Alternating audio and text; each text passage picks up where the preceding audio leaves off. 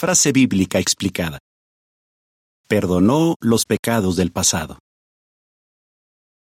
Lo único que hace posible el perdón de nuestros pecados es el rescate que pagó Jesús con su sangre.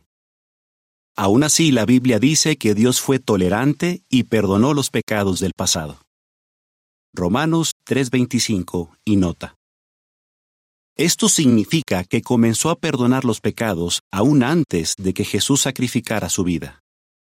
¿Cómo podría ser eso sin saltarse sus propias normas de justicia? Para Jehová, desde el momento en que prometió una descendencia que salvaría a las personas que pusieran su fe en él, era como si ya se hubiera pagado el rescate. Génesis 3.15 y 22.18. Jehová estaba totalmente seguro de que a su debido tiempo su Hijo estaría dispuesto a dar su vida como rescate.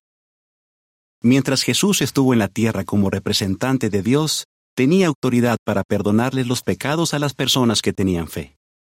Aunque todavía no se había pagado el rescate, les aplicaba el valor de su futuro sacrificio.